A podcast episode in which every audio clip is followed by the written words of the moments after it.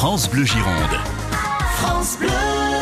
Alors, mon coup de cœur aujourd'hui se porte sur l'étoile de l'Auduc en Malbec. Le Malbec est un vieux cépage bordelais euh, qu'on ne savait pas trop comment cultiver, qu'on a planté au Chili en Argentine et qui depuis une dizaine d'années revient sur Bordeaux et notamment au château l'Auduc propriété qui appartient à Hervé Grandot, située à Tresse, sur de très beaux coutoirs gilo-calcaires, et où justement ils ont replanté euh, du Malbec il y, a une, vingtaine d'années, et font des monocépages avec seulement 3-4 000 bouteilles par an.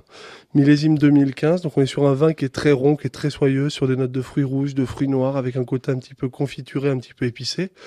Un vin euh, idéal justement soit pour l'apéro entre amis, ou alors sur des charcuteries, fromages ou euh, des viandes en sauce type type bœuf bourguignon, l'emploi à la bordelaise aussi, justement même des poissons.